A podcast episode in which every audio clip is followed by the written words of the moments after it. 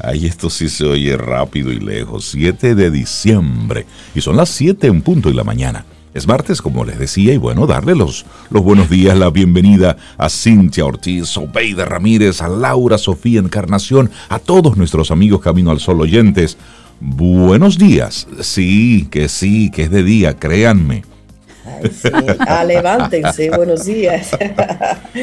para ti, Rey, para Cintia, Laura Sofía, nuestros amigos Camino al Sol oyentes. Sí, Rey, esto va rápido, 7 de diciembre ya.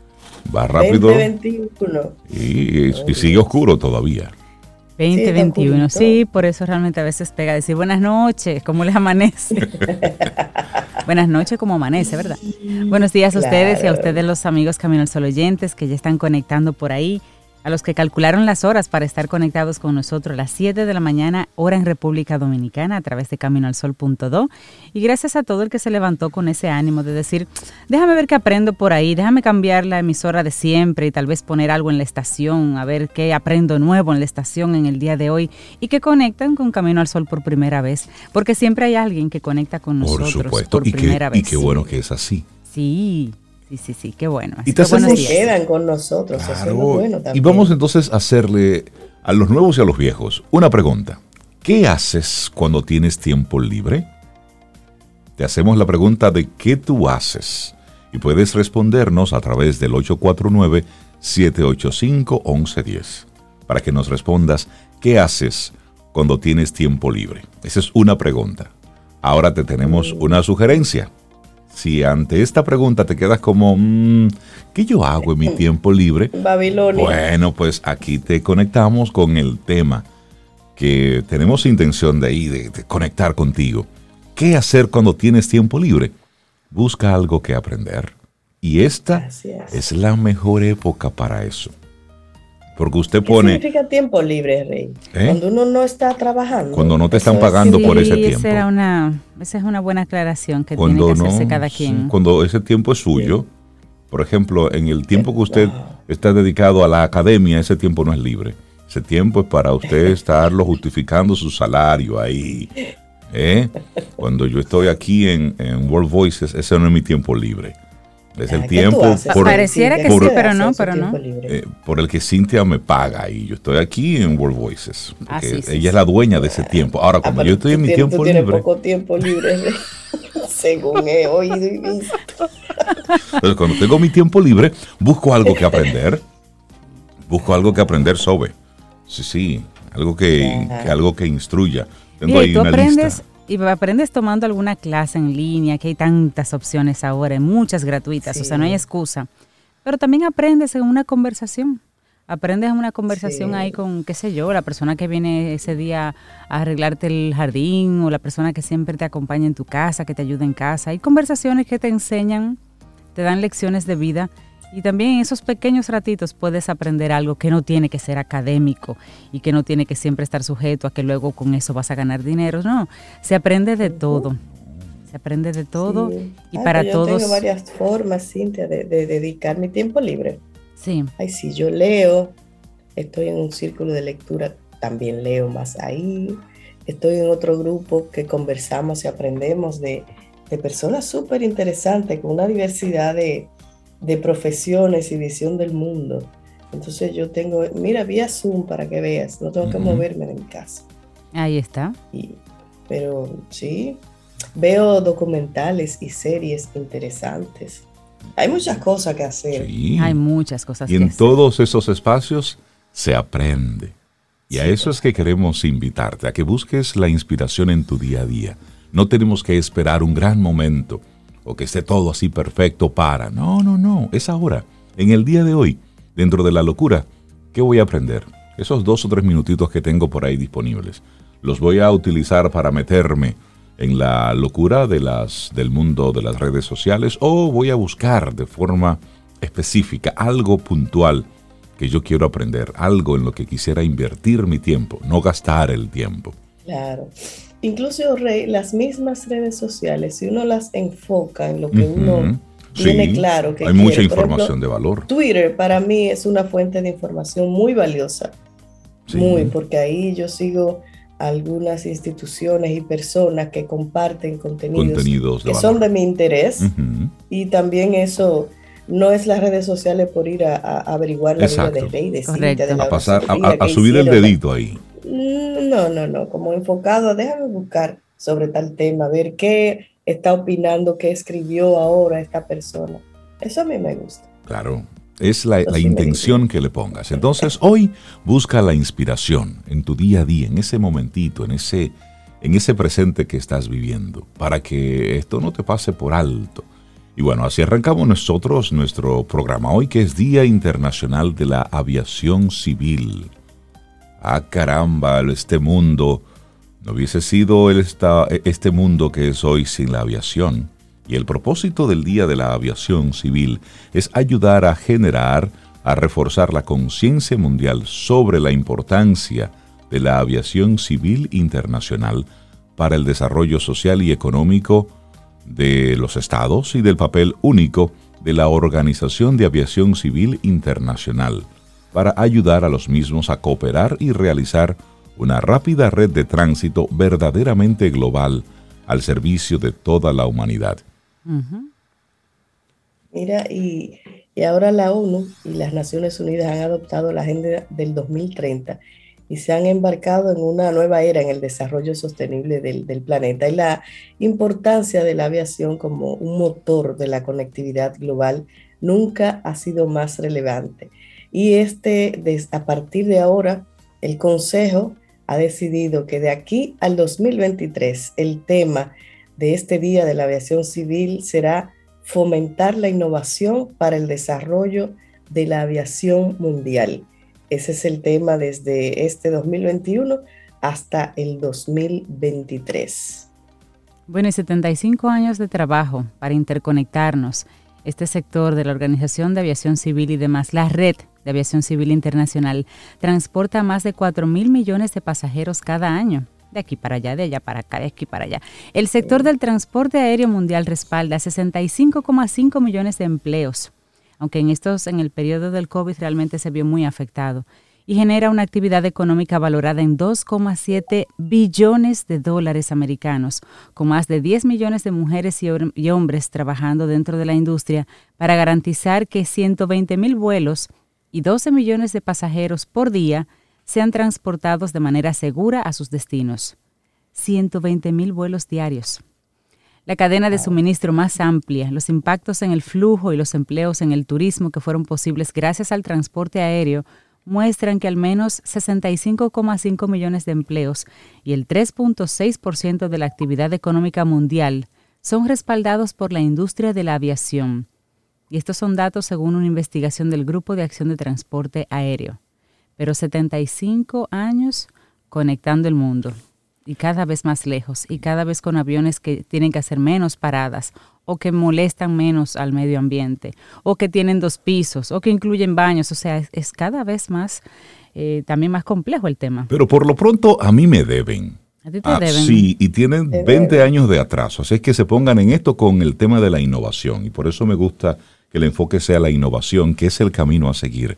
Y este se trata de un principio aplicable a todas las áreas que interviene el hombre, pero adoptar tecnologías para el futuro de la aviación, eso es importante. Digo que me deben 20 años porque a esta época ya yo quería estar en mi carro volador.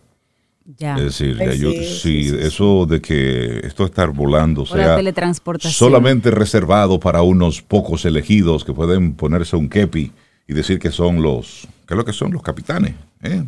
sabe mucho de ese mundo pues pilotos, capitanes. Son pilotos, capitanes y esas cosas, ¿verdad? Sobre tú, ese que fue tu mundo en una época.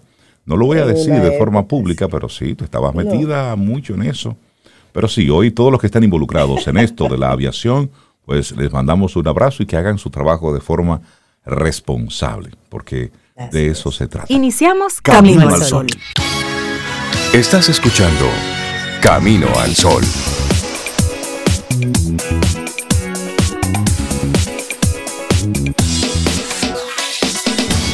Laboratorio Patria Rivas presenta En Camino al Sol, la reflexión del día.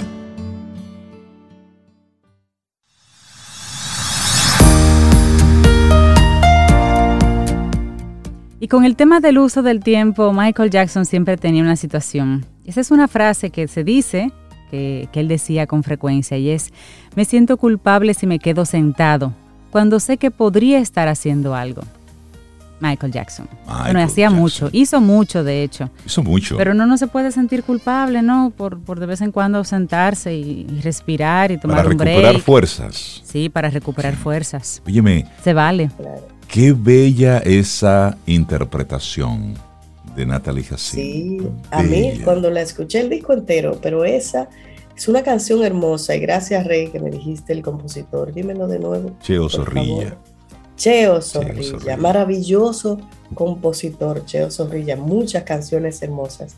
Y esa eh, la conocimos, como decía, por Dani Rivera, pero esta versión que hace Natalie Jacín es hermosa. Le quedó muy linda. Es muy linda, sí. Le quedó. está en su disco Amorosa. Amorosa. Así que procúrenla, que es bellísimo completo. Sí, felicitar a, Natalie Jacín por, por rescatar todas esas canciones de compositores dominicanos. Nuestra reflexión para esta mañana, la deuda de tiempo. No dejes que te atrape. Deuda de tiempo. bueno, la deuda de, tiempo es un concepto interesante que se refiere a esas situaciones en las que dejar de hacer algo hoy implica una inversión de tiempo adicional en el mañana. Y se, se le denomina así porque al no completar los compromisos o tareas, se genera una deuda que tendrá que pagarse luego. A veces se compromete el tiempo de forma inconsciente y otras veces se hace con plena conciencia. Por ejemplo, cuando decides que sería muy interesante ir a clases de jardinería y no consultas tu agenda, de este modo generas una deuda de tiempo que o bien no podrás pagar o pagarás con mucho sacrificio. Esa acumulación de pendientes y de compromisos no resueltos en conjunto conforma la llamada deuda de tiempo. El punto es que por no pensar bien las cosas, introduces un factor adicional de estrés en tu vida y es posible que entorpezcas otras actividades. Por eso, lo mejor es evitar al acreedor más implacable, que es el tiempo. El tiempo. Bueno, hay una, una frase de James Clear que dice, ignora los temas que mermen tu atención Deja de seguir a las personas que agotan tu energía. Abandona los proyectos que solo te quitan el tiempo. Situaciones que generan una deuda de tiempo, ya que estamos hablando ahí, que es que por hacer una cosa, pues generas una falta, una deuda de, ese tiempo para completar otra que es importante. Y la deuda de tiempo nos habla de una falla en pequeñas o en grandes decisiones. En concreto, no se elige la mejor opción en situaciones específicas y esto provoca que se tenga que volver a ello, a veces en varias ocasiones en el futuro. En una palabra, dilapidas tu tiempo. Pero ¿qué situaciones provocan deuda de tiempo? Vamos a comentarte aquí alguna de ellas, a ver si te sientes reflejado, reflejada. Por ejemplo, la primera, elaborar mal una tarea. Ay, sí. Ay, eso me da alergia a mí. El, retrabajo, eso me da una eso no, yo, yo, yo odio trabajar dos veces y por ahí empieza. Bien a la primera, concéntrese. Bueno, pero esto es una deuda de tiempo que se genera aquí. Una actividad mal hecha entraña la semilla de un problema hacia el futuro. Lo que se hizo mal genera consecuencias sobre las que habrá que volver más adelante. Y no solamente consecuencias de tiempo, a veces consecuencias de, incluso de... De, eh, todo tipo de recursos, dinero, tiempo. De recursos, Y, si, eres una empresa o eres un consultor o algo así, pues también tu reputación. Por supuesto. no completar una actividad. Esa es otra. A veces y con suerte si dejas de hacer algo es posible que no haya consecuencias. Sin embargo, con frecuencia sucede lo contrario. La grieta que dejaste abierta te obliga en algún punto a emprender acciones correctivas. Fallar en la planificación. El ejemplo más evidente es una lista de supermercado. si no pusiste allí todo lo que necesitabas, es muy probable que tengas que hacer dos viajes al súper en lugar de uno. Dice visita, pero viajes aquí lo entendemos en, República Dominicana. Y que gastes más, porque uno como no va planificado empieza a llenar el carrito de disparates. A pasear por los pasillos. Y, cuando se te queda una cosa y tú regresas, tú no buscas esa sola cosa. No, siempre se le pega algo. Bueno, y también comprometer tu tiempo sin pensar. Esto incluye introducir actividades para las que realmente no tienes disponibilidad, como quedar con amigos o familiares y luego no encontrar la manera de introducir eso en tu agenda El jueves, sí, sí, el jueves en la tarde, perfecto. Ajá, y el jueves está y lleno. Después, ay. Y ahora, ¿a quién le quedas mal? Bueno, pero hay unos efectos, los efectos de las deudas de tiempo. El primer efecto de una deuda de tiempo es la tensión y el estrés. Por más que quieras ser un cara dura, es inevitable que una tarea mal hecha o sin completar o que un compromiso sin cumplir no te generen alguna preocupación respecto al futuro. De hecho, comienzan a ocupar un lugar en tu mente que tendría que quedar, que estar vacío. Además del estrés, este tipo de asuntos sin concluir o sin cumplir llevan a que eventualmente tengas interrupciones en lo que verdaderamente te importa. En otras palabras, es posible que esto entorpezca tu vida y te saque de foco. Asimismo, en algunas ocasiones, las consecuencias se vuelven más graves de lo que se esperaba. Los cabos sueltos en ciertos asuntos te pueden llevar a una gran confusión. También es posible que dejes una mala imagen o nutras la idea de que no debe ser tomado en serio. Pero a todo esto, ¿cómo solucionarlo? Siempre hay opciones. Para que no se generen deudas de tiempo, o más bien, para que no dilapides tu tiempo, existen algunos principios generales de fácil aplicación. Están al alcance de todos, solo debes llevarlos a la práctica. Y bueno, estos principios los vamos a compartir. El primero, priorizar el tiempo. Se puede hacer empleando el sentido común. También hay herramientas que ayudan como la matriz de Eisenhower, que resulta muy útil cuando tienes muchas responsabilidades o compromisos entre manos. Otra, acudir a la tecnología.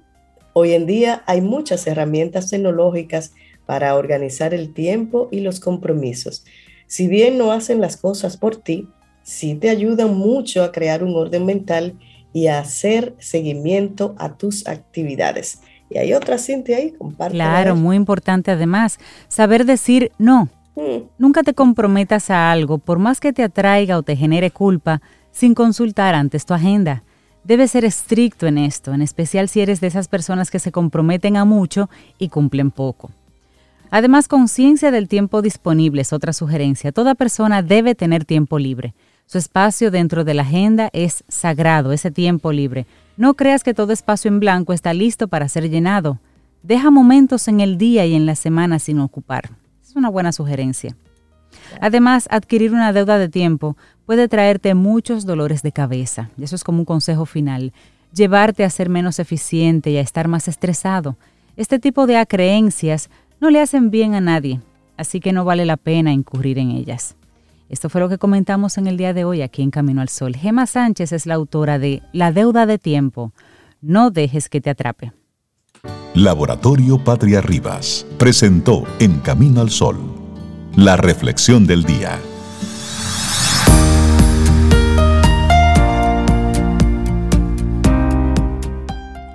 Si quieres trabajadores creativos, dales tiempo suficiente para jugar. John Marwood. Seguimos aquí en este Camino al Sol y a propósito de nuestro número de teléfono de WhatsApp. Muchísimas gracias a todos los amigos Camino al Sol oyentes que están ahí siempre conectados. 849-785-1110. Y de repente y de inmediato están ahí para asistirnos en producción. No te imaginas sobre la cantidad de personas que tenemos diciendo, Cheo Zorrilla, Cheo Zorrilla, Cheo Zorrilla. es decir, alegra que lo, que lo conozcan y que lo reconozcan. Sí, sí, porque es maravilloso compositor. Una asistencia de producción ahí Muchísimas gracias. por... me encanta, gracias. Y los comentarios sobre lo que hacemos. Claro. Por ejemplo, ahora sobre nuestra reflexión, decía una persona, bueno, mi tía decía que el Aragán trabaja dos veces. Trabaja dos veces. Es verdad. Ay, sí, mi mamá decía eso. Ay, sí, sí, sí, sí. Bueno, y hablando de, de gente chévere que siempre estamos recibiendo aquí en nuestro programa, darle los buenos días y la bienvenida a Jessica Valdés, psicóloga clínica, terapeuta de familia, pareja y sexual, y siempre que nos visita trae uno de esos buenos temas que luego nos dejan reflexionando. Jessica, buenos días y bienvenida de nuevo a Camino al Sol. ¿Cómo estás? Buenos días, muy bien, agradecida de verlos en esta mañana y gracias por esa introducción.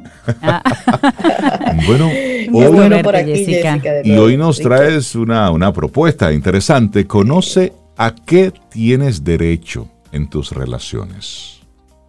Me encanta este tema porque generalmente la gente te habla de cuáles son tus deberes en una relación, pero no de cuáles son tus derechos en una relación. Y así como el ser humano tiene derechos y deberes, en mis relaciones también tengo derechos y deberes.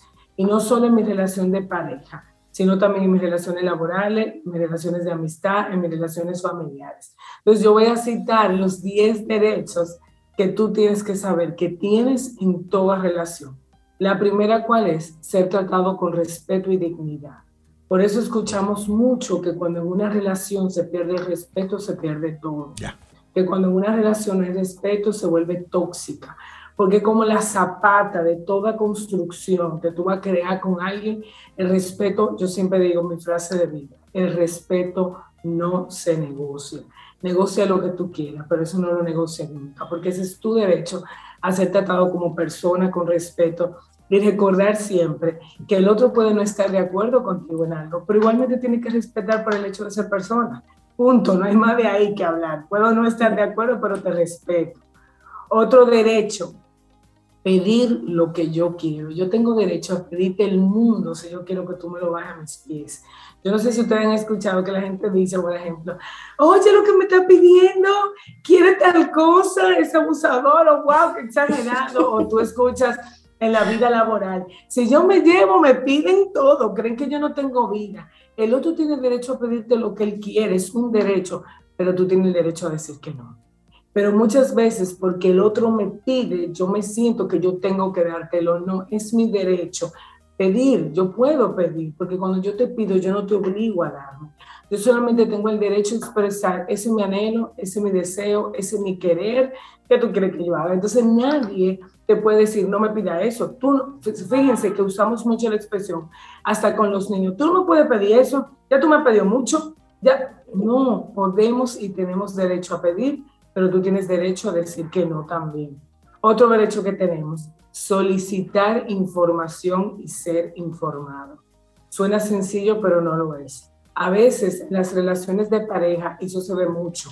¿Qué se ve mucho? Se ve mucho que tú oigas, yo creo que él debió haberme dicho eso, yo creo que ella debió haberme dicho eso.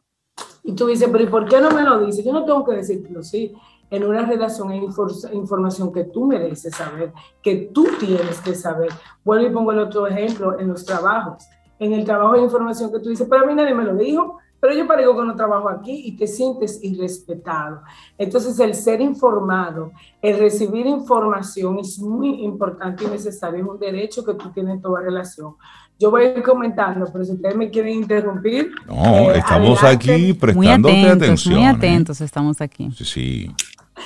Entonces, otro derecho que tenemos a cometer errores. Eh, muchas veces en Y ya que dijiste que te podíamos interrumpir, ese es muy fuerte. Porque a veces estamos en relaciones infalibles. Es decir, donde todo debe ocurrir como una especie de reloj suizo donde no hay espacio para el error, para la equivocación, para el tú recoger tus palabras en algún momento y o recoger alguna acción. Es decir, no. Y somos seres imperfectos y qué bueno que es así. Pero en una relación no le damos el beneficio de la duda o del error al otro. Tienes tanta razón en eso que por eso es que se genera el sentimiento de culpa. Muchas veces en una relación la gente me siento culpable y tú le dices, pero eso no es nada, tú eres un ser humano, tú tienes derecho a equivocarte. Y es como dice Reinaldo, entramos en dinámicas donde a mí me toca hacerlo bien y yo no me puedo equivocar y no es así. Tenemos derecho a cometer errores. Y cuando yo reconozco que es mi derecho y yo me equivoco, yo no te pido yo no me arrepiento, yo te digo, bueno, lo siento, no fue mi intención, pero sí me equivoqué. Entonces, eso es muy importante. Tengo derecho a cometer errores porque soy un ser imperfecto, como decía Reinaldo. Otro derecho que tenemos, el número cinco, cambiar de opinión o de postura.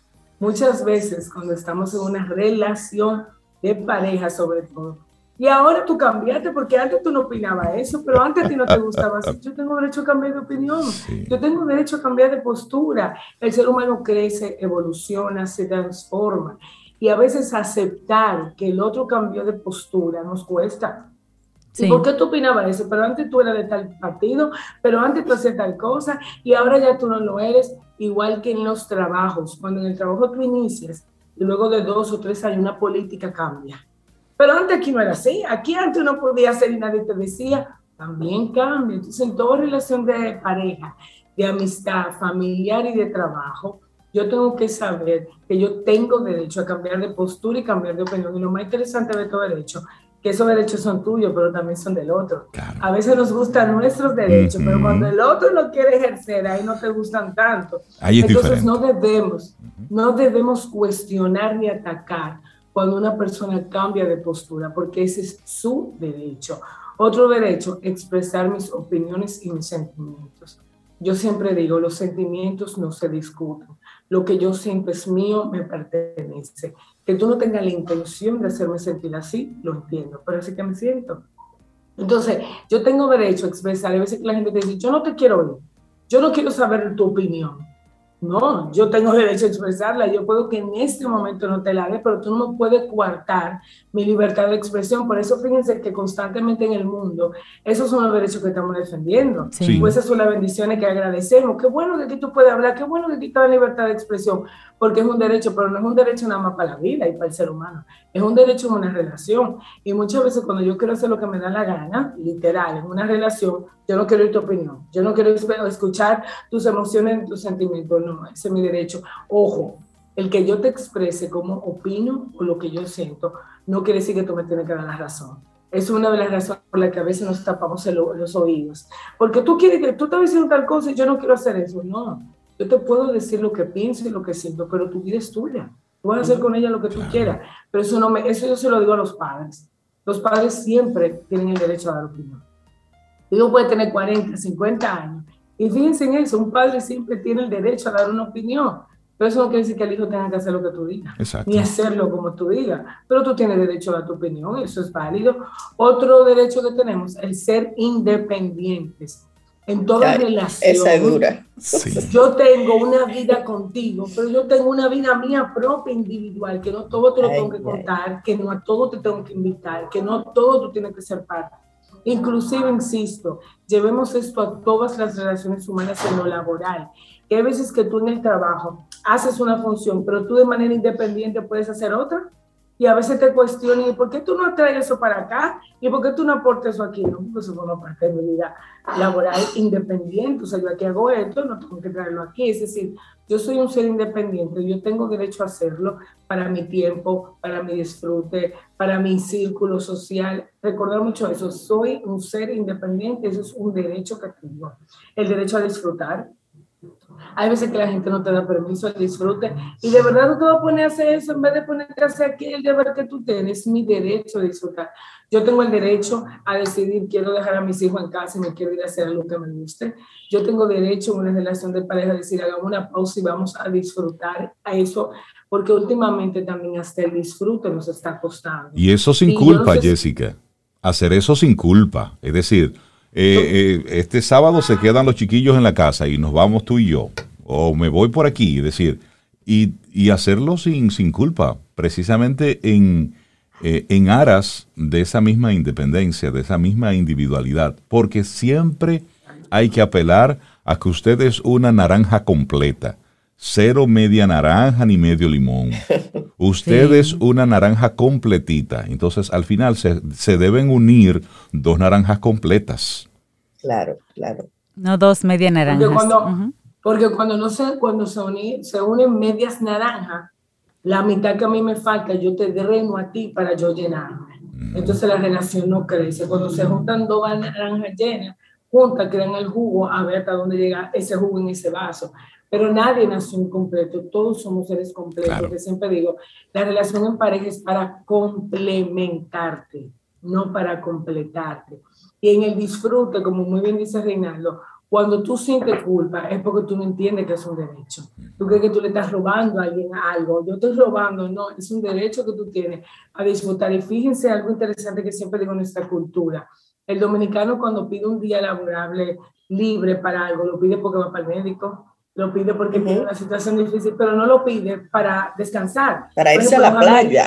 Los americanos dicen, quiero un día off para mí, para desconectarme. Aquí no, no, yo no puedo, yo tengo que parar las vacaciones.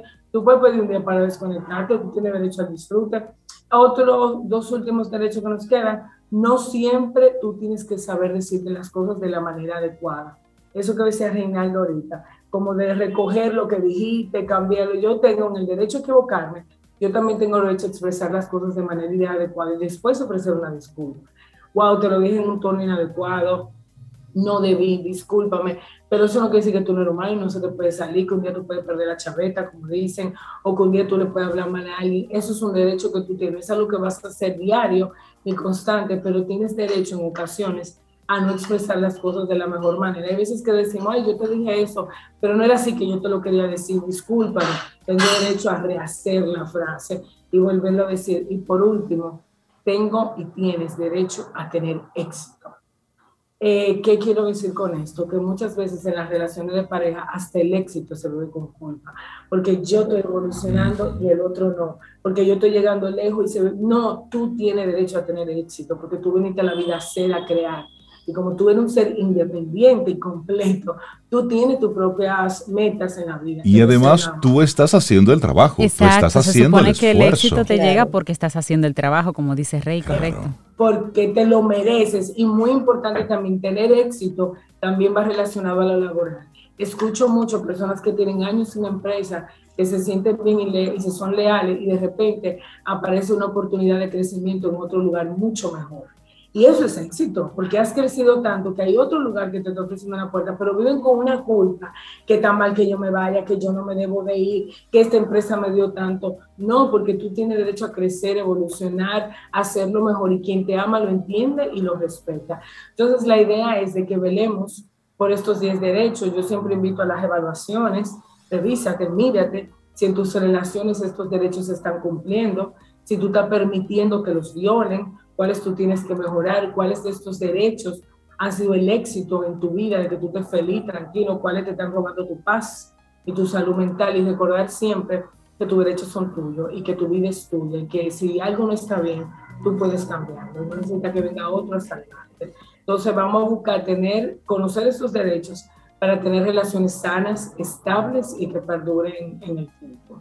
Tremendo ese, ese tema, porque una vez se ve relaciones, Rey, Cintia, Jessica, que, esos derechos no, no están, ¿eh? no están. Y muchas veces las mujeres, eh, por cultura, a veces somos las que no procuramos que esos derechos se cumplan en una, en una relación. Entonces es una reflexión importante, repasar esos 10 derechos y como tú dices, ver a qué nivel estoy yo permitiendo o no que se me coarten o no. Y hay dos, dos de esos derechos. Al final de una relación sana lo que se procura. Claro, claro. Y también me, me, llama mucho la atención que dos de esos derechos que tú mencionas, Jessica, no son derechos que tú vas de manera activa a procurar, que es el derecho a equivocarte o a decir las cosas como te salgan. Pero simplemente que como en tu condición de humano y de, de, de humano que tiene efectos, virtudes y demás, pues eh, pueden sucederte y tienes el derecho de que te sucedan en tu condición, como decía Rey, de, de, seres imperfectos que somos. No es que como tú tienes derecho a equivocarte, lo vas a hacer, o como tienes derecho a decir las cosas como las sientas, lo vas a hacer. Ahí, claro. pero sí sucede como seres humanos imperfectos que somos, pues, eh, como tú decías, si te ama, el que te ama te, te, comprende y tú recoges, y tú reorganizas la idea y tú subsanas el momento. Y eso, y eso es vivir en libertad, Jessica. Eso es, eso es elegir la vida. Sí. Eso es tú vivir y si, si en una relación de pareja tú no puedes eh, ninguno de esos puntos hablarlo de forma abierta, revisa tu relación, revísalo. Eso, sí, sí. Y el ejercer un derecho en una relación, sea el hombre o la mujer, claro. pero sobre todo la mujer, no te hace ni mala esposa ni mala madre, que es a veces a lo que nos condenan. Sí, por asuntos sí, culturales sí, de inmediato ahí está la etiqueta. Exactamente. Claro. Exactamente. Jessica Valdés, muchísimas gracias por este tema que nos compartes en el día de hoy. Hay varios Camino al Sol oyentes diciendo, pero Jessica me está hablando a mí. Bueno, pues sí, Jessica estaba pensando en ti cuando estaba planificando este programa de hoy. Jessica, bueno. la gente que quiera ponerse en contacto contigo y tu consulta. Gracias, pueden contactarme al 829-850-1812. Pueden seguirme en las redes sociales, en Instagram, Jessica con J y dos S, Jessica Valdés M, o escribirme por correo electrónico a gmail.com. Excelente. Buenísimo. Muchísimas gracias, Jessica. Gracias, que tengan buen día. Lindo día, Jessica, gracias. gracias. Gracias, Jessica. Y esta canción a mí me fascina, me fascina. Tienes derecho a ponerla. Eh, tengo todo el derecho a ponerla.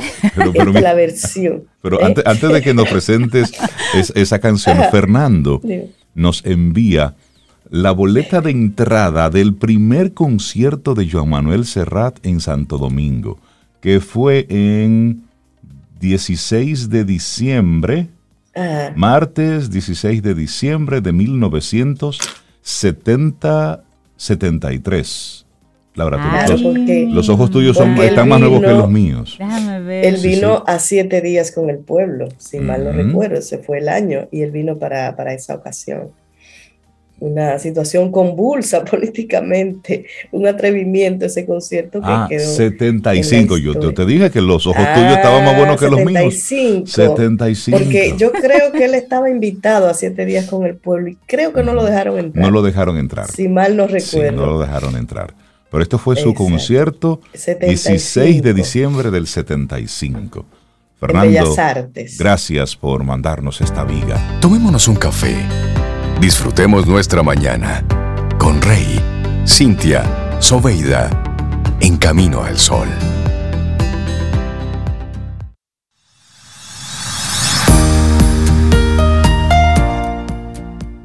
Y hoy nuestro tema central va por la línea del tiempo, del tiempo ocupado, del tiempo libre, de qué hacemos con el tiempo. Y esta frase de Daniel Goldman dice, para muchos de nosotros es un lujo contar durante el día con un tiempo propio en el que podamos tumbarnos y reflexionar. Esos son, por lo que respecta a la creatividad, algunos de los momentos más valiosos de nuestra jornada. Entonces, los buenos días y la bienvenida a Isaías Medina, experto en ventas, crecimiento de negocios, escritor, coach, conferencista de ventas y motivacional pero aquí en Camino al Sol, él habla de dinero, él habla de ventas, él habla de prosperidad. Buenos días, Isaías, ¿cómo estás? De los dineros. Buen día. Hiper, mega, ultra, archi, recontra, súper bien. Claro. Gracias. Eso. No lo diga muy duro, que van a buscarte. Sí, sí, sí. Eh, eh, eh, a ver, el punto es que el, que el que dice que está mejor que yo está haciéndolo mal hecho. Hay que investigarlo.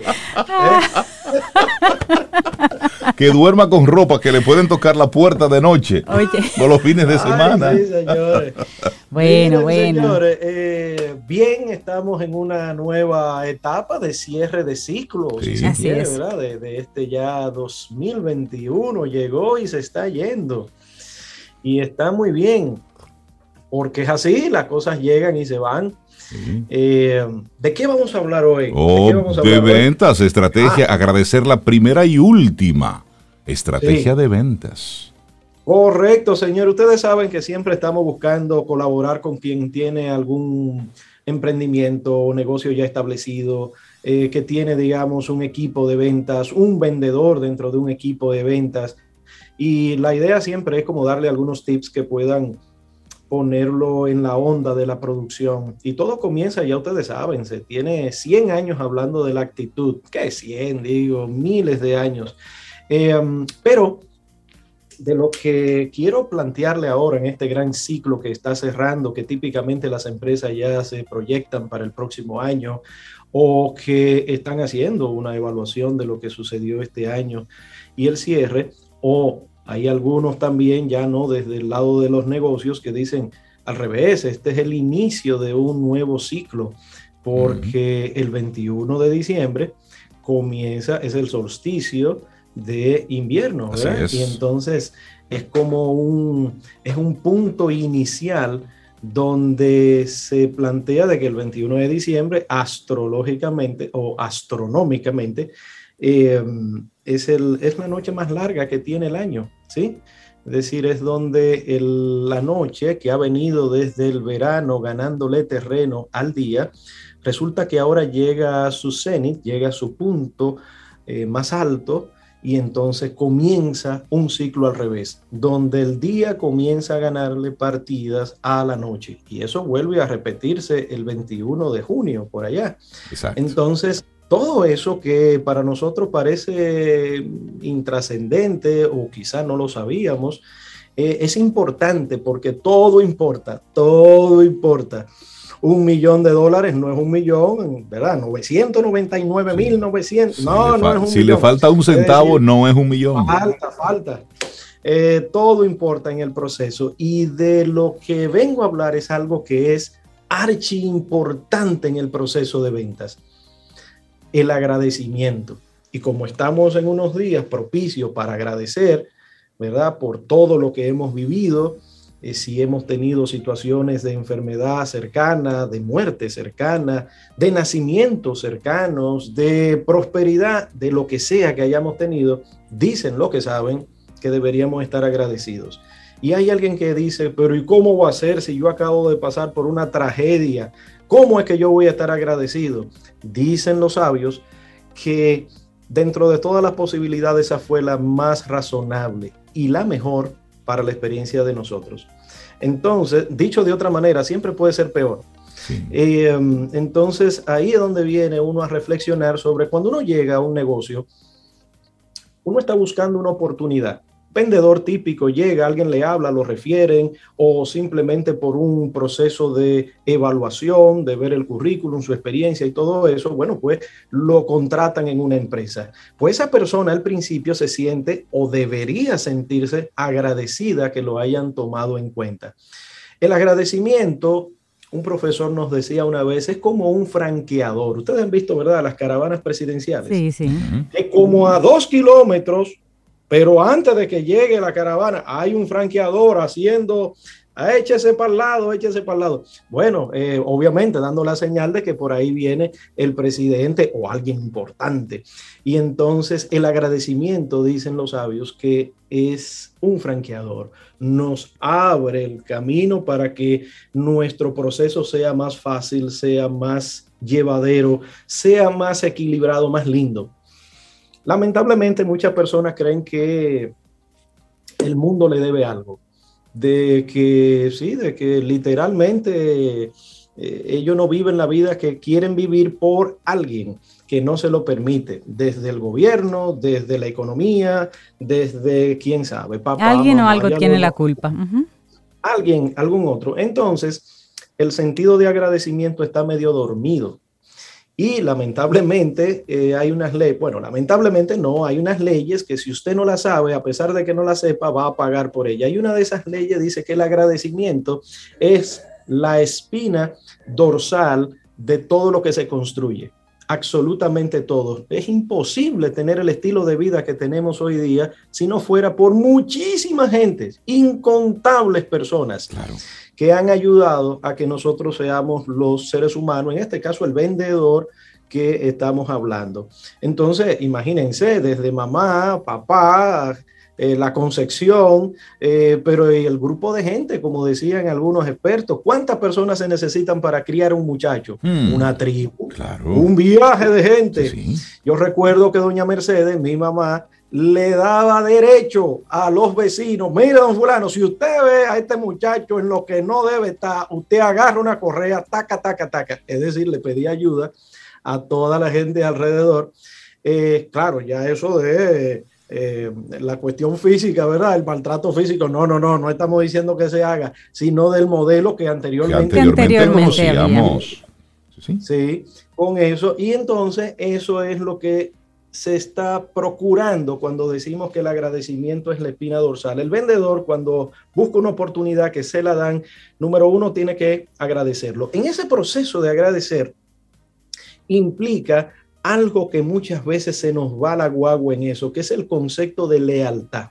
Oigan bien, ¿eh? es decir, aquí estamos hablando ya de cosas un poquito eh, que es el resultado de yo sentirme agradecido, cuando alguien me da la mano, sea por cualquier interés, porque usted dirá, pero un dueño de un negocio me está contratando como vendedor porque le hace falta cubrir esa plaza. Sí, por supuesto, pero dentro de todas las opciones que hay, te eligieron a ti, claro. por alguna razón. Entonces, número uno, el agradecimiento tiene que estar como la herramienta indispensable. Pero cuando comenzamos a ver las personas que necesitan que nosotros le demos las gracias, ahí comenzamos a hablar del supervisor, del director, del suplidor de lo que nosotros vendemos, del potencial cliente que todavía no es cliente, y ya le estamos agradeciendo de que exista un mecanismo Quizá estoy hablando, ¿verdad?, de cualquier cosa, estoy hablando de quizá metafísicamente, sabrá Dios, ¿verdad? Pero el punto es de que hay fuerzas y energías invisibles que nosotros no vemos y son las causantes de que las cosas se faciliten. Y uno creería que porque yo soy inteligente, porque el producto es bueno, porque el precio es razonable, que sí, también. Claro Pero obviamente también necesitamos entender de que somos un entramado, de que todo está interrelacionado. Y además eh, ser conscientes de que hay opciones. Y dentro, dentro de todas esas cosas te eligieron a ti. Eligieron tu empresa, eligieron tu producto, eligieron la oferta que tú estabas proponiendo en ese momento. Pudieron haber tomado otra decisión, pero te eligieron a ti. Entonces, ya eso, como una forma de retribuir inclusive esa misma decisión, pues hasta por principio, no, ni siquiera es sentido común. Ojo, porque el sentido común ya el pobre lo, ya, ya, lo tenemos con una, ya lo llevamos al puesto, pero es, es ser agradecidos, porque por ese cliente que no te guste o te pueda provocar algunos malestares, bueno, pero gracias a, a ese cliente, pues tú tienes una maquinaria que se está moviendo. Porque al final es eso. Es decir, cuando, cuando se genera una venta, hay una serie de cosas que suceden a propósito de eso, que son muchos los que se benefician dentro de esa cadena, porque alguien dijo, sí, yo prefiero lo que tú me estás eh, ofreciendo por encima de lo que otro me puede estar ofreciendo. Sin duda, ser agradecido es la clave, es un, le digo, es la espina dorsal de todo nuestro proceso, pero eso es al principio, durante y al final de que nosotros tengamos relación o con la compañía o con un cliente cuando se dan los negocios o no se dan porque hay muchas veces que uno se trauma cuando hay negocios que no se dan. Si usted ha hecho lo que hay que hacer, porque ojo con esto, si usted hace lo que hay que hacer, lo que toca hacer, usted sabe que es una persona atenta, proactiva, que da seguimiento, que procura que su cliente de verdad tenga el servicio a tiempo. Hay veces que no se puede porque que me comieron los caramelos, vino alguien primero, fue más rápido que yo, quizás. Eh, y otras razones que hay muchas veces que no nos compran eh, y no depende totalmente de nosotros, que sí, que al final del día depende de nosotros, pero digamos que hay otras variables que hacen que el negocio no se dé. A pesar de eso, el agradecimiento siempre tiene que estar, siempre tiene que estar. Y eso es un marco pequeño, básico, elemental, porque nos toca hablar de ventas y de negocio, pero potenciémoslo, potenciémoslo. Nosotros damos por hecho demasiadas cosas, nuestra salud la damos por hecho, lo que tenemos para comer, el, todo lo damos por hecho. Y entonces eh, es un error, no hay nada por hecho, no damos nada por hecho.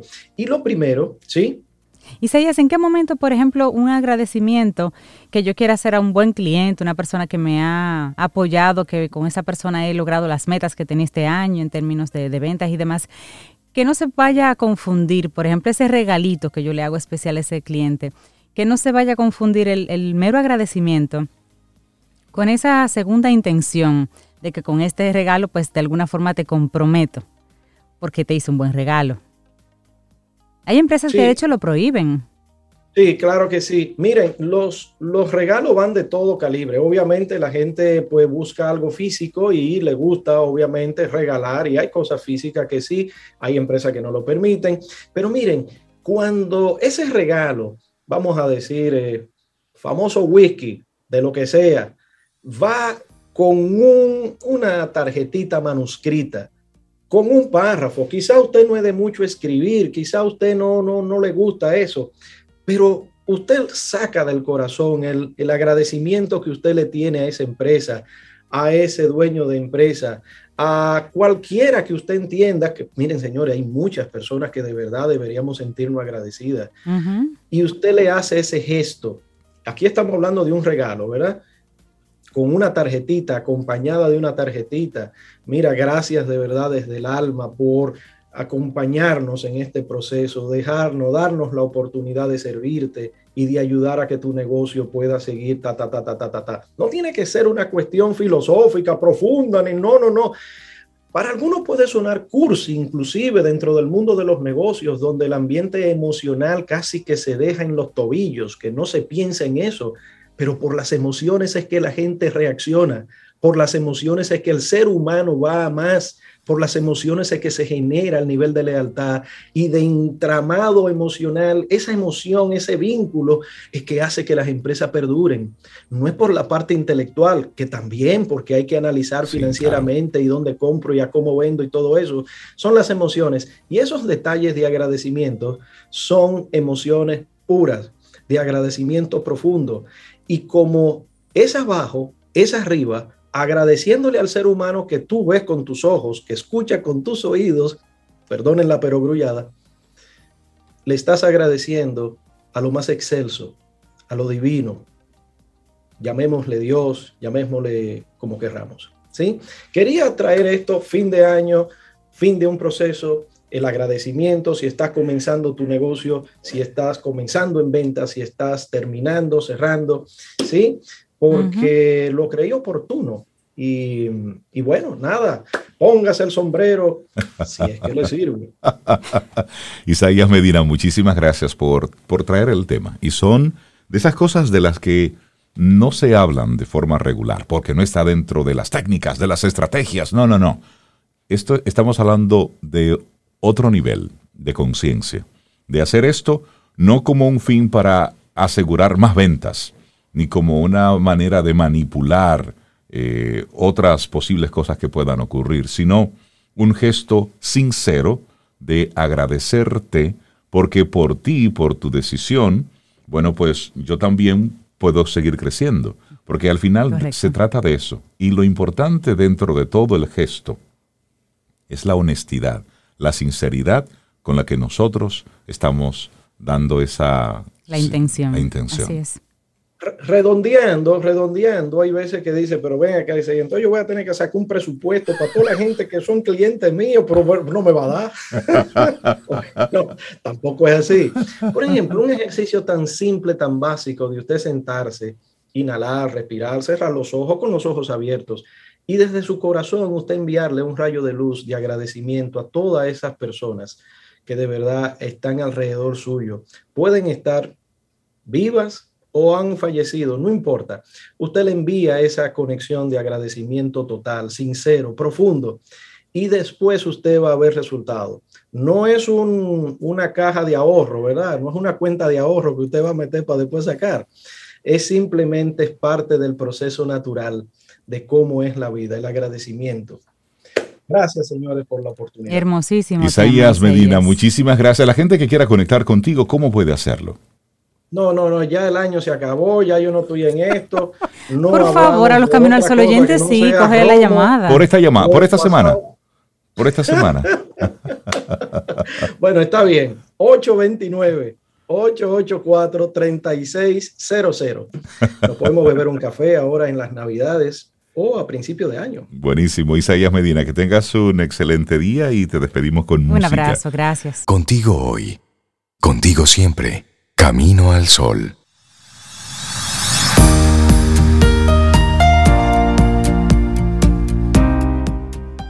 El tiempo libre posibilita el florecimiento del espíritu creativo, mientras que las agendas demasiado estrictas, por el contrario, lo sofocan.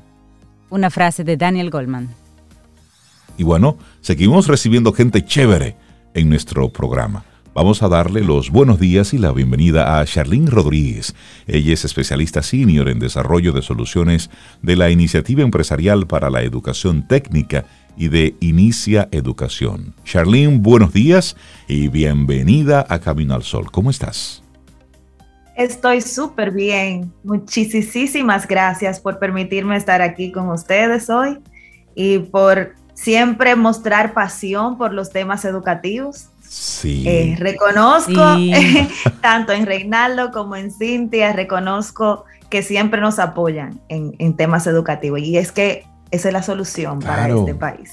no, hay atajo, es por ahí. Si lo, queremos, si lo queremos hacer diferente, es ahí donde tenemos que sembrar.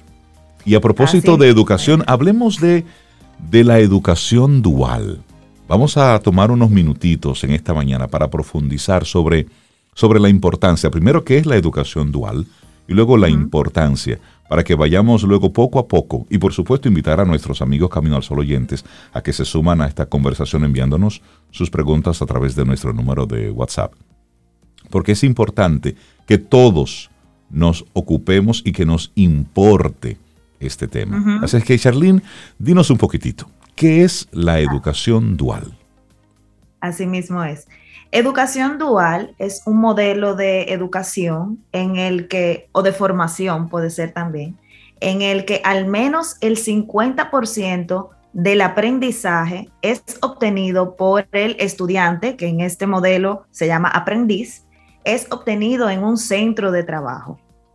Entonces, es un, una coreografía, un baile entre academia y el, el sector productivo, en el que al centro de la pista se encuentra una persona que recibe tanto del sector educativo, eh, teoría y también cosas prácticas, pero vive en el sector productivo inmediatamente, vive eh, eh, la práctica real y sabemos, y el contexto, ¿verdad?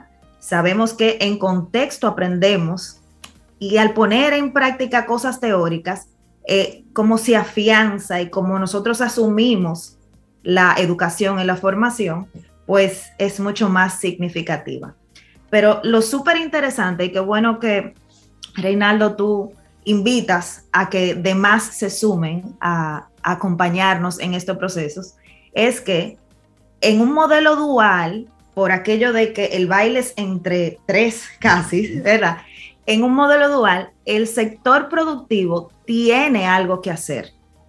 Entonces, quizás la invitación no es a que eh, otros participen en el modelo dual, o a lo mejor los estudiantes le encante participar en el modelo dual, pero lo que eh, el día de hoy queremos dejar en todos los que nos oyen, que a lo mejor trabajan en una empresa, o a lo mejor son dueños de una empresa, o a lo mejor eh, pueden dejarle una orejita a alguien que participe en un sector productivo, es que nos sumemos como educadores a, los que, a los que estamos en empresa, nos sumemos con educadores a, procesos como este. Eh, la IED, eh, que es para donde yo tengo el placer de colaborar, trabajar arduamente todos los días, desde hace un tiempito viene coqueteando con procesos en los que de manera más formal, eh, procesos educativos y formativos que de manera más formal involucren al sector productivo por toda la ventaja que eso supone. El joven aprende, como les mencionaba, contextualizado. el sector productivo tiene la oportunidad de influir directamente en lo que ese aprendiz está aprendiendo, claro, lo que el estudiante está aprendiendo lo que significa que eh, el joven egresa de los programas más pronto, más listo para comenzar a trabajar. La curva de aprendizaje eh, se, baja mucho.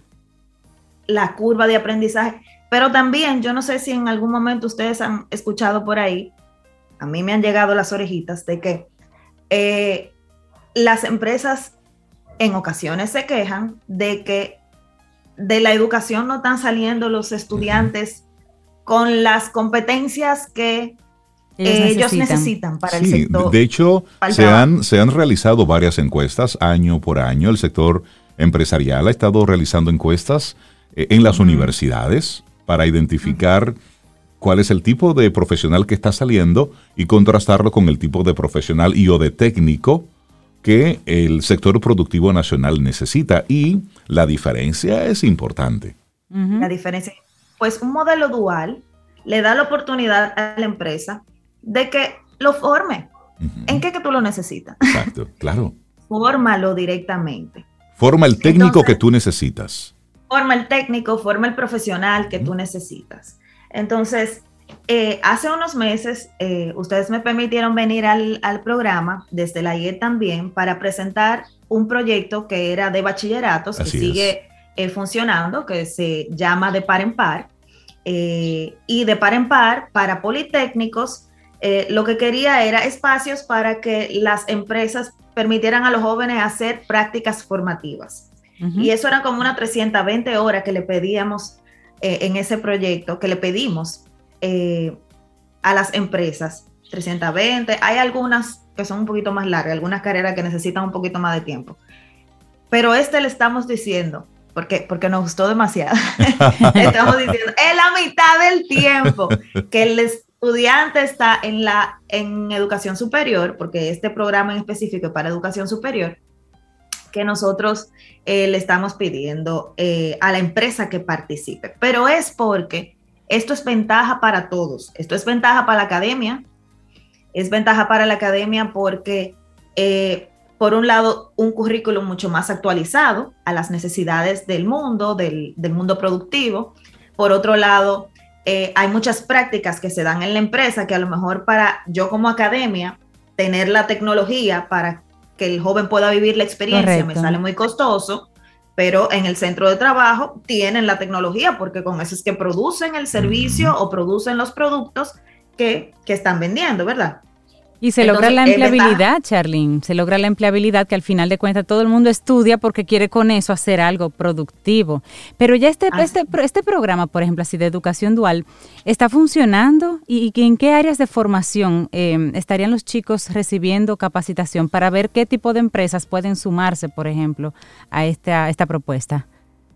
Entonces, em, la IED eh, presentó en el 2019 porque la pandemia para nosotros ha sido eh, de mucho trabajo de introspección y trabajo en equipo, así por Zoom como estamos, ¿verdad?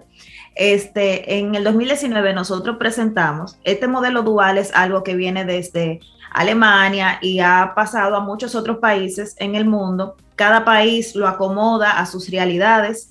Eh, y en el 2019, eh, como la IE tiene una intención constante de atraer al sector productivo a formar y a educar, pues entonces nosotros presentamos a la Unión Europea y a ESID eh, a través de un proyecto que se llama ProETP, presentamos este, este proyecto y es crear para República Dominicana un modelo dominicano de educación técnica superior dual. El técnico superior es eh, el, el, grado que va después de bachillerato, no es una licenciatura, es un técnico de dos años en educación superior. Nuestro modelo dual lo estamos haciendo en específico para ese pedacito, pero realmente una vez las vías eh, como país nosotros las diseñemos, pues cualquier, otro, cualquier otra formación o educación puede montarse en ese, en ese riel. De hecho, el Infotep desde los años 80 en este país ofrece formación dual y gradúa anualmente algunos 300, 250, 300 estudiantes en formación dual. Queremos que sean más. Este, entonces, nosotros hemos venido eh, desarrollando un modelo dual. Eh, ese modelo dual fue presentado en septiembre a autoridades a, validación de, de expertos en República Dominicana a las IES, a las instituciones de educación superior, me refiero. Este, perdón, porque uno habla en código cuando uno, habla en código. IES, instituciones de educación superior. Le, presentamos eh, el modelo que hemos diseñado como país. Esto ha sido el trabajo coordinado, y voy a leer para que no se me quede nadie. Inicia Educación, institución a la que yo represento, y la IET también, la Unión Europea, que también ha sido eh, el, mayor sponsor de este, de este proyecto, AECID y ProETP. El Ministerio de Educación Superior, Ciencia y Tecnología está con, nosotros acompañándonos, el Ministerio de Presidencia, el Ministerio de Industria y Comercio eh, y MIPIMES, el Ministerio de Trabajo, evidentemente, porque de repente hay una nueva figura, el muchacho está trabajando, está estudiando, ¿cómo es la cosa?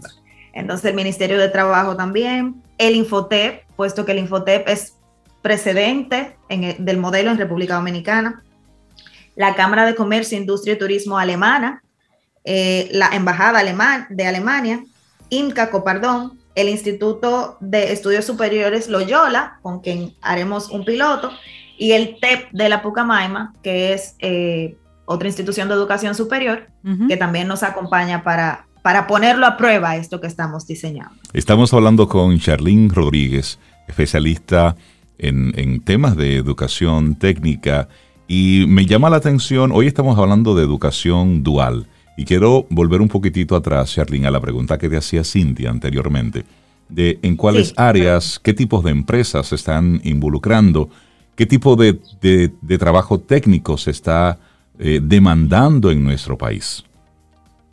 Bueno, eh, las empresas que se están involucrando en los pilotos que estamos desarrollando, uno se está desarrollando en gastronomía. Ok. Eh, educación dual en gastronomía y el otro en, mecánica diésel, este, con el Politécnico Loyola. Pero realmente este modelo funciona para todas las carreras de técnicas de nuestro país. Y recordamos siempre que carreras técnicas no son solamente aquellas duras técnicas que como que de una vez si nosotros pensamos en un técnico pensamos en electricista o pensamos en, un mecánico o pensamos en un... Se piensa rápido en un oficio. Qué bueno que lo aclares, sí, es cierto. En un oficio, exactamente. Carrera técnica puede ser cualquier eh, carrera que te habilita para una ocupación eh, técnica, el técnico es el que, el, que, hace. El que hace, exactamente, el que hace. Eh, las, las, carreras de grado, ingeniería, son más, eh, yo no quisiera decirle la palabra intelectual, pero no es eso, pero es como más de diseño. Sí, están en la parte estratégica, en la parte conceptual un poquitito más. Y lo técnico está en la parte más física del trabajo. Exacto. Es parte, es parte más más de hacer, de hacer, ¿verdad? Entonces, eh, nuestro país y todos los países realmente, si tú eh, haces una pirámide de las ocupaciones que hay en el país, en la base hay ocupaciones que son más... Eh, Informales, sí. exacto, a lo mejor tú necesites menos educación para, pero según tú vas subiendo, pues tú vas necesitando más especialización, ¿cierto? Sí. Claro. Entonces, en, nuestro país, todos queremos estudiar la especialización de grado, que es como el todos queremos ser cuarto nivel, todos queremos ser licenciados, ingenieros y luego posgrado, maestría, PhD y doctorado y todo lo que sigue. Pero técnicos, pero técnicos hay pocos y técnicos preparados menos. Poquísimos. Menos. Pero con una percepción errada, Reinaldo, de que según nosotros estamos más para arriba en aquella pirámide, nuestros salarios van a ser más amplios. Te tengo ahí un, aquí te tengo una anécdota. Hace muchos años yo tenía, yo tenía un vehículo. Bueno, yo les decía que era un vehículo, pero realmente se llamaba La Cabra. Era un vehículo viejito, que era el que me acompañaba. Entonces, ese vehículo tenía ciertas particularidades eléctricas. Entonces, yo había probado a muchos electricistas de vehículos y lo llevaba a talleres y siempre era una locura. Y un día un amigo me dice, mira Rey, te voy a dar el número de mi electricista, que ese va a ser el que va a resolverle la situación a la cabra. Yo estoy en el me había quedado por décima octava ocasión en el parqueo de la emisora en la que yo trabajaba en aquella ocasión y llega y llega un, yo estoy esperando al señor que llega a las 10 de la mañana. Llega un vehículo Mercedes-Benz y se pone al lado de la cabra. Porque era evidente que yo estaba quedado. Entonces ese vehículo pase para un Mercedes-Benz. Eh, saludos, ¿usted es Reinaldo? Sí, para servir, yo soy fulano de tal. Ah, mucho gusto. Me dijo que, bueno, conversamos. Yo estoy, pero este señor vino en un Mercedes-Benz arreglar la cabra. Yo me estaba ya, yo, decía, ¿por qué yo voy a tener que darle de pago el vehículo? El señor me dice, ok, muy bien. Él saca del, de su baúl, él saca un maletín. Del maletín, él saca unos guantes blancos. Se coloca sus guantes y yo decía, Dios mío, es, óyeme, yo estaba asustado. ¿Y qué es lo que tiene el vehículo? le voy explicando, pero con más miedo que vergüenza. Abro el bonete, él entra, eh, comienza a observar el vehículo y comienza a tocar y, me dice, ok, esto tiene que ser así, así, así, así. Ok, prendo a la hora. ¡Rum! Prendió. Ya. Yo no quería ni siquiera preguntarle cuánto era. ¿Cuánto es la factura? Yo, ¿cuánto es? Tanto. Yo me quedé de una pieza porque me cobró menos que todos los tallercitos a los que yo había llevado la cabra. Y ese fue el último electricista que vio ese vehículo hasta que yo salí de él. Pero yo me quedé con la impresión de, wow, es decir, Claro. Este señor le dio profesional. eso, le dio, le daba carácter a lo que hacía. Es decir, ¿por qué si yo soy técnico tengo que andar con los, con las manos sucias y con unos jeans todos destruidos? No, este señor llegó de punta en blanco, se puso sus guantes, trabajó conmigo. Cuando terminó, se quitó los guantes y ya a seguir trabajando y se montó en su Mercedes Benz limpiecito. Es decir, y eso es... Hacia el siguiente cliente. Claro, y eso es una persona, un técnico que le da carácter a lo que hace. Y esa es la única diferencia. Por eso, como tú muy bien dices, tenemos una mala concepción de que un técnico es el que está por ahí arrastrándose, ganando mal, haciendo chapucería. No, no, no, no, no. Un chapucero un chapucero. Ahora, un técnico que tenga y que le dé carácter a lo que haga. Y eso aplica para todo ebanistería, electricidad, plomería, eso aplica para todo. Pero el técnico en mercadeo, el técnico en contabilidad. técnico en mercadeo, técnico en contabilidad, técnico en, turismo, que están en, todas las áreas. En logística. Sí, sí. Así es que me gusta mucho esta, esta propuesta que están ustedes eh, encabezando de educación dual, pero buscando ese técnico que el sector productivo local necesita. Las personas, ustedes están eh, abriendo espacios para que empresas se sumen a todo esto. Realmente, eh, sí, claro, evidentemente. Las empresas tienen que acercarse a la academia. Este modelo queda habilitado para que todas las universidades y los institutos de educación superior de nuestro país puedan tomarlo y puedan con él implementar carreras duales en sus instituciones. La idea es que si usted es una empresa y necesita un técnico específico que hasta el momento la academia no le ha entregado, acérquese a la academia más cercana, porque la idea es que eh, eh, tú puedas como, como ha pedido, de, la institución que está en tu comunidad y tú puedas servir también a tu comunidad. Acérquese a la más cercana y proponga hacer los técnicos que necesita el país, no es la empresa, el país para ser más competitivo, más productivo y para que tengamos en el Caribe eh, la Suiza o la Alemania, ¿verdad? De donde se inspira este modelo la Alemania que, nos merecemos. Muchísimas gracias, Charlene Rodríguez, especialista senior de desarrollo de soluciones de la Iniciativa Empresarial para la Educación Técnica y de Inicia Educación, por hoy hablarnos sobre la educación dual. Muchísimas gracias, que tengas un excelente día. Que ese proyecto avance rápido. Gracias, un abrazo. Mm, disfruta tu café en compañía de Camino al Sol.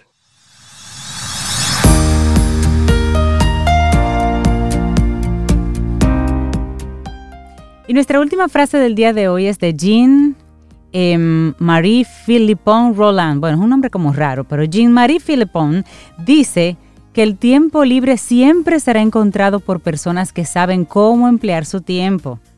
Los que quieren tiempo extra son las personas que no hacen nada. Dice ella. bueno, y nosotros así vamos llegando al final de nuestro programa Camino al Sol por este martes, mañana miércoles si el universo sigue conspirando, si usted quiere, y si nosotros estamos aquí, tendremos un nuevo camino al sol. Por lo pronto, vaya bailando ahí. Hasta mañana. Hasta mañana. Y esperamos que hayas disfrutado del contenido del día de hoy. Recuerda nuestras vías para mantenernos en contacto. Hola arroba caminoalsol.do. Visita nuestra web y amplía más de nuestro contenido. Caminoalsol.do. Hasta una próxima edición. Y pásala bien.